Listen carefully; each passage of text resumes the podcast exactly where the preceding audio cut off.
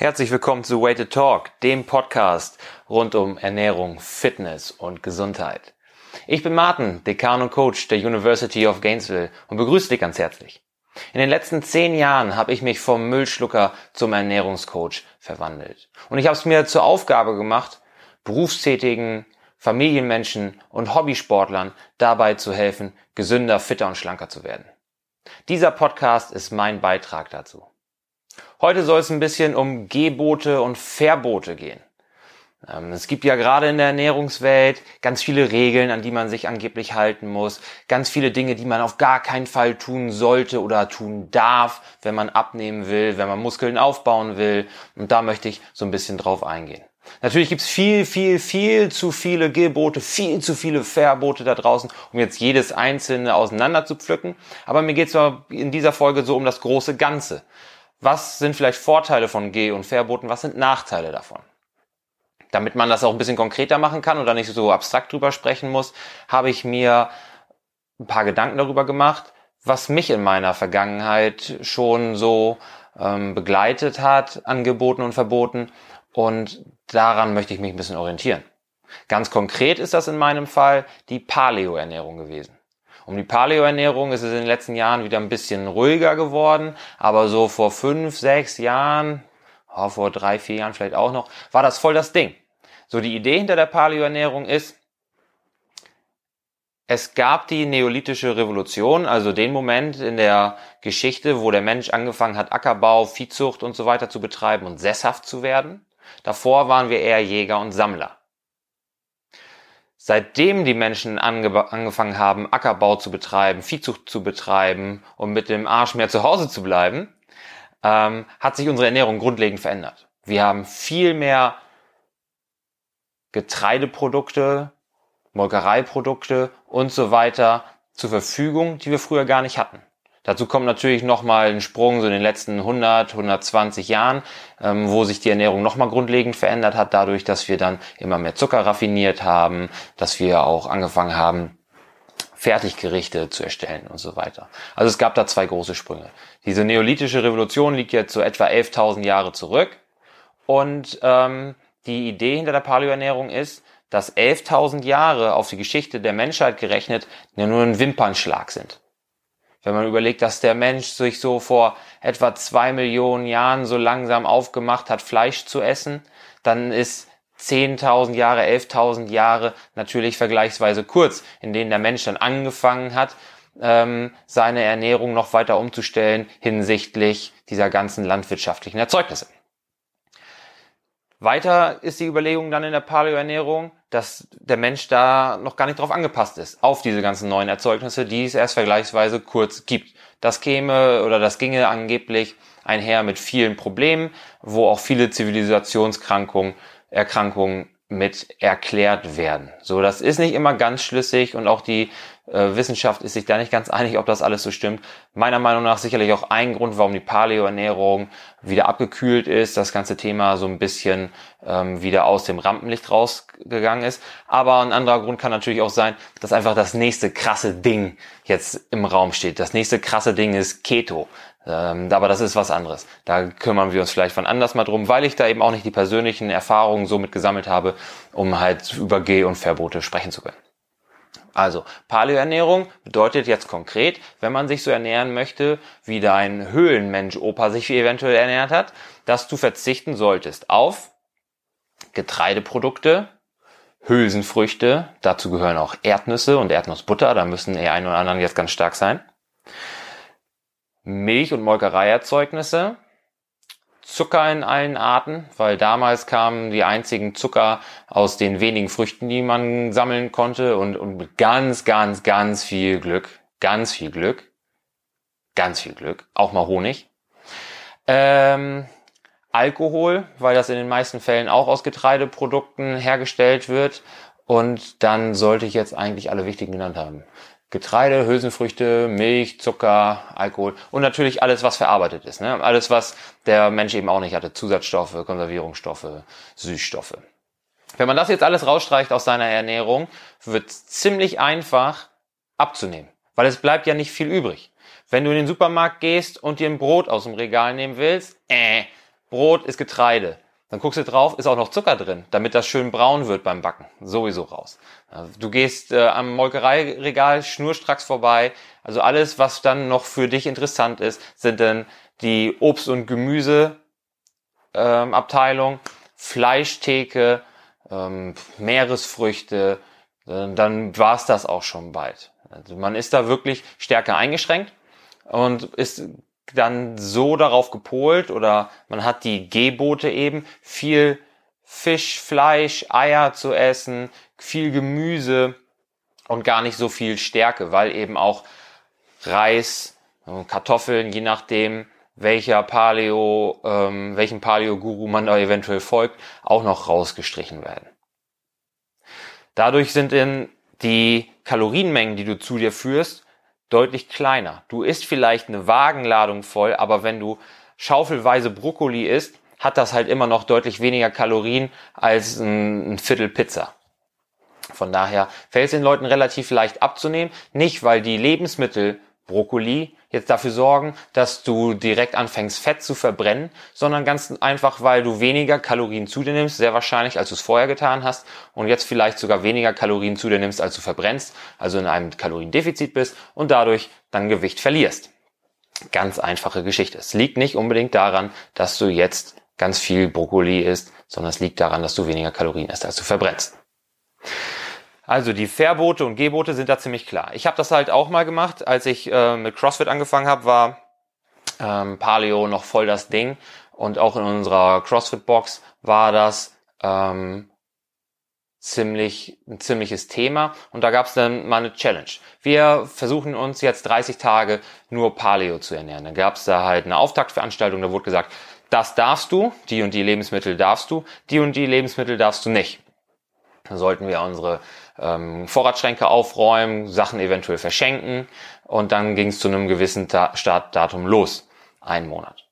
So, das war eine große Umstellung anfangs, weil man erstmal gucken musste, alles klar, hier ist was Verarbeitetes drin, da wurde Zucker zugesetzt, ah, hier ist Weizenmehl drin, um das abzubinden oder so. Äh, viele von diesen Lebensmitteln oder Lebensmittelgruppen, die ich eben genannt habe, haben ja auch technische ähm, technische Funktion, gerade Zucker, macht haltbar, sorgt dafür, dass Dinge beim Backen braun werden und so weiter, Geschmacksträger, ähm, das sollte man dann natürlich alles weglassen. Alles, was verarbeitet ist, ist, musste man weglassen. Das heißt, ich musste auch viel mehr frisch kochen, was rückblickend eine ziemlich coole Sache war, aber da komme ich gleich noch drauf. Also war die Umstellung am Anfang relativ groß, das hat man aber ziemlich schnell reingekriegt. So, die Gebote und Verbote waren einfach ziemlich klar, ne? man konnte damit arbeiten. So nach ein, zwei Wochen wusstest du alles klar, das und das geht, mit den und den Sachen kann ich was anfangen, da kann ich mir was draus kochen, ähm, das mag ich, das mag ich nicht, kaufe ich mehr davon, weniger hiervon, super. Man konnte sich da relativ schnell reinfinden. Ich habe auch super schnell Gewicht verloren, äh, so in den ersten ein, zwei Wochen ist da richtig was runtergegangen, was aber auch daran liegt, dass man wenig Kohlenhydrate isst. Wir haben Kohlenhydratspeicher im Körper, vor allem in den Muskeln und in der Leber. Und an jedem Gramm Kohlenhydrate hängen auch mehrere Gramm Wasser dran. Wenn ich jetzt nicht regelmäßig Kohlenhydrate nachführe ähm, und gleichzeitig auch intensiv Sport mache, so wie ich mit dem CrossFit damals, dann sind diese Kohlenhydratspeicher ziemlich schnell leer. Und das können bei einem großen Mann mehrere hundert Gramm sein an Kohlenhydraten, an denen jetzt immer noch zwei bis drei Gramm Wasser hängen. Das heißt, dann sind auch schnell mal anderthalb, zwei Kilo weg, was praktisch reines Wassergewicht ist.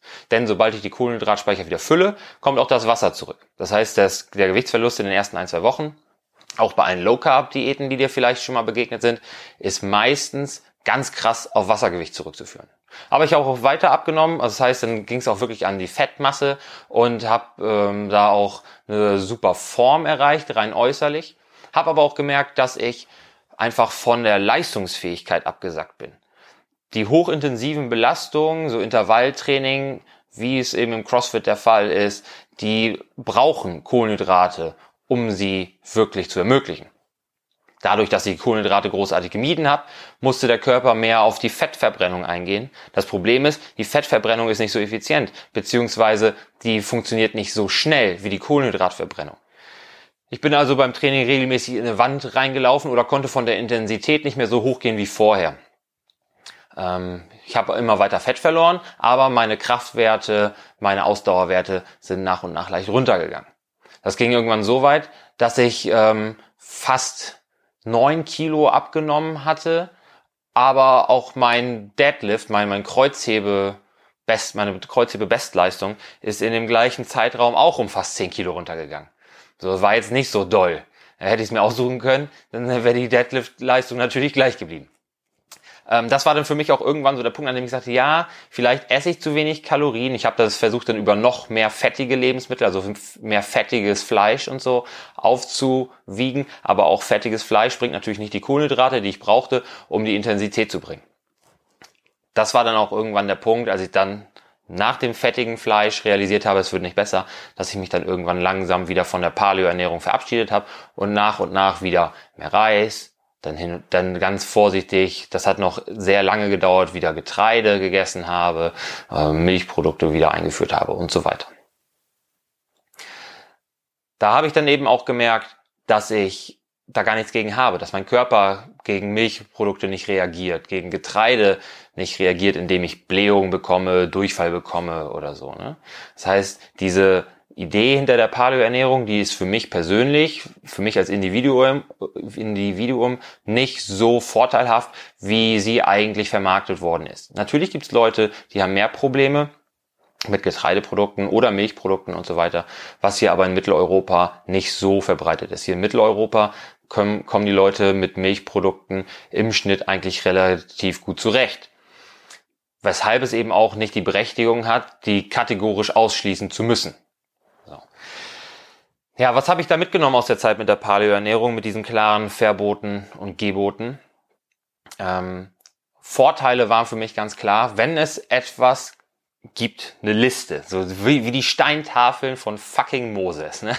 wo ganz klar draufsteht, das darfst du, das darfst du nicht, dann fällt es auch relativ leicht, sich dran zu halten.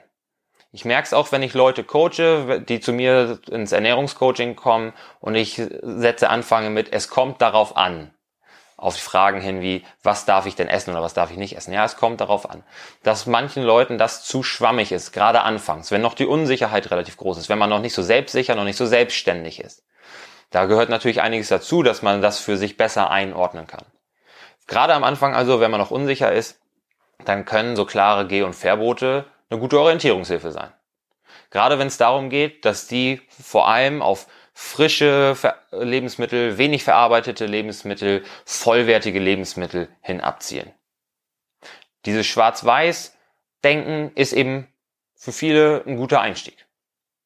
Nachteil ist für mich aber auch ganz klar dieses Schwarz-Weiß-Denken eben. Denn dieses Schwarz-Weiß-Denken kann auch dazu führen, dass Leute sich ganz krass über Lebensmittelauswahl identifizieren. Da in der Paleo-Geschichte, da war das denn so, oh, ich habe am Wochenende gecheatet oder ich habe am Wochenende ähm, Mist gebaut, ich habe ich hab eine Pizza gegessen, oh, das ist nicht Paleo. Sowas wurde dann gesagt. Ne? Oder ja, auf der Arbeit, voll Stress heute, da, da hat der Chef was ausgegeben, das war nicht Paleo, ich wusste gar nicht, was ich machen soll. Die sehen dann teilweise, je nachdem wie krass man das betreibt und wie sehr man sich darüber identifiziert, irgendwann als Ersatzreligion an. Ne? Die sagen dann, ja, ich bin ein Paleo-Esser. Und jedes Mal, wenn ich etwas esse, was nicht Paleo ist, dann ist das ein Versagen, dann ist das ein Rückschritt oder ein Fehltritt.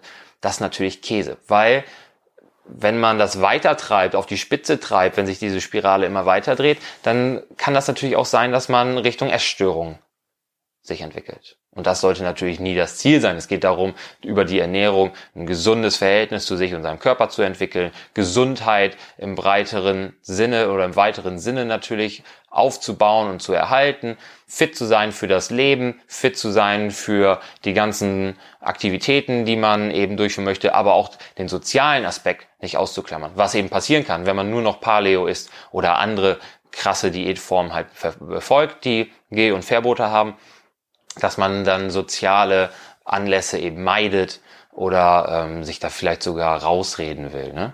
Das ist natürlich nicht der Sinn und Zweck einer gesunden Ernährung, denn das ist nicht nur physiologisch so, dass es gesund sein soll, also für den Körper, sondern man muss natürlich auch psychologisch gesund bleiben, sonst ähm, hast du ja nichts gewonnen auf der ganzen Schiene. Ja, das Ausklammern ganzer Lebensmittelgruppen über Verbote und Gebote kann natürlich auch ein Problem sein. Ich habe das eben schon gesagt. Ich hatte gar kein Problem mit Milch oder ähm, Getreideprodukten, Hülsenfrüchten. habe die trotzdem ausgeklammert, weil es wurde gesagt, macht das. Ähm, habe mir da natürlich auch eine gewisse Vielfalt genommen. Ich bin einfach deutlich eingeschränkter gewesen. Natürlich gibt's viele Gemüsesorten, natürlich äh, gibt's auch viele verschiedene Fleischsorten, aber gerade, und jetzt gehen wir nochmal aufs Fleisch, wenn es Leute gibt, die sagen, ich möchte nicht Fleisch essen oder so viel Fleisch essen, die sind mit der Paleo-Ernährung natürlich schlecht beraten, weil das so mehr oder weniger die einzigen Eiweißquellen sind, die es noch gibt. Dadurch, dass man die pflanzlichen Eiweißquellen sowie Hülsenfrüchte, Getreide da rausgenommen hat. Also klare Geh- und Verbote können eben auch die Auswahl einschränken der Lebensmittel, die du eigentlich verträgst, die dir eigentlich gut tun und die eben auch eine große Abwechslung mit reinbringen. Denn ich sehe auch ganz häufig, Abwechslung ist ein Thema, das bei vielen Leuten ein Problem ist. Die basieren ihre ähm, Ernährung auf den immer gleichen Lebensmitteln. Ähm, und wenn man davon jetzt noch welche wegnimmt, dann wird es natürlich irgendwann eng. Ne? Außerdem kann es natürlich sein, dass ähm, die Leute Geh- und Verbote so ein bisschen ins Absurde verdrehen. Auch da wieder Beispiele aus dieser Paleo-Zeit, die ich ähm, durchgemacht habe, beziehungsweise auch was ich von anderen Leuten mitbekommen habe. So, du darfst jetzt halt kein Mehl benutzen, du darfst keinen Zucker benutzen, du darfst keine Butter benutzen. Das heißt eigentlich, Butterkekse fallen raus. So, du, du kannst es ja nicht backen. Gebäck fällt eigentlich raus. Was macht der Küchen-MacGyver in der Paleo-Ernährung, der sucht sich Ersatzprodukte und macht dann Paleo-Gebäck. Das sieht dann so aus zum Beispiel, dann wird Mehl durch Mandelmehl ersetzt, Butter durch Kokosöl, Zucker durch Honig, weil Honig gab es ja in der Steinzeit. Es sagt einem bloß nie jemand, dass es im Leben nicht so viel Honig gab für alle dann kommt da jede Menge Honig rein, dann keine Ahnung, noch eine Banane und hast nicht gesehen und dann hast du irgendwann Bananenbrot ähm, und klopfst dir selber auf die Schulter, weil ist ja Paleo, ist ja, ist ja jetzt gesund, sind ja nur Paleo-Lebensmittel drin. Ja, das ist Bullshit. So, Junkfood bleibt Junkfood. Wenn du jetzt die ganzen Lebensmittel ersetzt und da nur Paleo-Lebensmittel nimmst, dann bleibt das trotzdem ein mega kalorienreiches Lebensmittel voller Zucker und Fett. Und ob das jetzt aus Getreide kommt und aus raffiniertem weißen Zucker oder ob das jetzt aus Mandelmehl und Kokosöl kommt, das macht fast keinen Unterschied. Macht jetzt fast keinen Unterschied. Ähm, weil es, wie gesagt, immer noch Junkfood ist auch, da, auch in der Steinzeit hat keiner Paleo Brownies gegessen und nicht in den Mengen, weil auch das wird dich langfristig dick machen, weil es ist einfach, wenn du das in größeren Mengen isst, große Portionen, super süßes Bananenbrot und so, dann nimmst du viele Kalorien auf und du kommst wieder über dein Kalorienziel eventuell am Tag. Ähm, auch das kann dich natürlich krank machen, wenn du viel Zucker, viel Fett die ganze Zeit isst, was du gar nicht brauchst in den Mengen.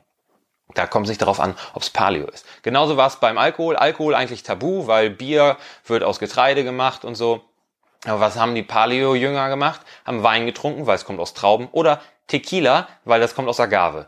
Ja, das ist natürlich auch Blödsinn. Es ist jetzt nicht gesund, sich zu besaufen, nur weil das nicht aus Getreide kommt, weil es nicht Korn oder Bier ist. Ne? So, die waren am Ende genauso voll, die waren genauso besoffen, haben sich nachts dann vielleicht im, im Suff doch noch einen Döner als Paleo-Cheat da irgendwo reingezogen und sich am nächsten Tag umso mehr gegeißelt mit noch strengeren Auflagen, was wiederum noch stärker Richtung Essstörungen beziehungsweise Problematiken abzielte dann. Ne? Von daher auch da sind Geh- und Verbote irgendwie nicht so doll, weil die Leute suchen sich immer einen Weg, das zu kriegen, was sie wollen und das vielleicht so ein bisschen in Einklang damit zu halten. Ne? Ich finde, Geh- und Verbote können also ein guter Einstieg sein am Anfang, aber nur, wenn man sich bewusst ist, dass sie eine Krücke sind, ähm, auf dem Weg zu einem gesunden Leben mit vollwertigen, ausgewogenen Lebensmitteln, frischen Lebensmitteln, mit viel Bewegung, mit gesunden sozialen Kontakten und dass es eben nicht sein kann, dass das zur Ersatzreligion wird. Dann sind Geh- und Verbote sicherlich sinnvoll, wenn es eben der erste Schritt sein soll. Falls du dir also nicht sicher bist, wie du anfangen sollst, kann ich dir empfehlen, mal mit vier Wochen Paleo zu starten, damit du da erstmal reinkommst, weil prinzipiell ist es ja nicht verkehrt. Du musst viel frisch kochen, du verzichtest auf den ganzen Scheiß. Wichtig ist, dass du halt nicht anfängst, diese komischen Paleo-Brownies oder so zu backen und ähm, dich wirklich vier Wochen so ernährst, wie es da vorgeschrieben war und dann ganz vorsichtig weitere Lebensmittel reinholst. Ne? Die, die Hülsenfrüchte, die Milchprodukte, guckst, verträgt mein Körper das? Ja, nein, dann kann es natürlich bleiben und das fliegt wieder raus. Und dann kannst du auf dieser Basis weitermachen, weiter vollwertig essen, weiter frische Lebensmittel essen, weiter viel selber kochen, dann bist du schon auf einem guten Weg, ohne dass du dich da an irgendwelche Dogmen halten musst von irgendeinem Diätguru, der dir gesagt hat, das ist die eine Ernährungsform, die einzig wahre, weil wir wissen es nicht. Wir wissen gar nicht so genau, was der Höhlenmensch gegessen hat. Ob der jetzt am Mittelmeer gewohnt hat oder ob der jetzt äh, nördlich der Alpen irgendwo in Schleswig-Holstein an der Ostsee gekämmt hat, da wird die Ernährung sich sicherlich ganz, ganz deutlich unterschieden haben. Das sind so meine Gedanken zu Geh- und Verboten. Wie gesagt, eine Krücke sollte man sich nicht zu sehr von einengen lassen, damit man daran nicht kaputt geht, sondern nur den Nutzen draus ziehen. Wenn dir die Folge gefallen hat, mach doch einfach einen Screenshot von der Folge, poste sie in deiner Insta-Story, dass auch andere Leute von Weighted Talk erfahren, dass auch andere Leute bei der nächsten Folge oder diese Folge einschalten. Würde mich wahnsinnig drüber freuen, wenn noch mehr Leute mitbekommen, was ich hier mache, weil ich schon sehr vieles positives Feedback bekommen habe, wie es den Leuten eben hilft. Und ich hoffe, es hilft auch dir, diese Gedanken jede Woche mitzunehmen, was ich da ähm, dir mitgeben kann auf deinem Weg, gesünder, fitter und schlanker zu werden oder was meine Gäste dir mitgeben können an Handwerkszeug. Ich freue mich drauf, wenn du auch beim nächsten Mal wieder einschaltest. Wir hören uns dann. Bis dann.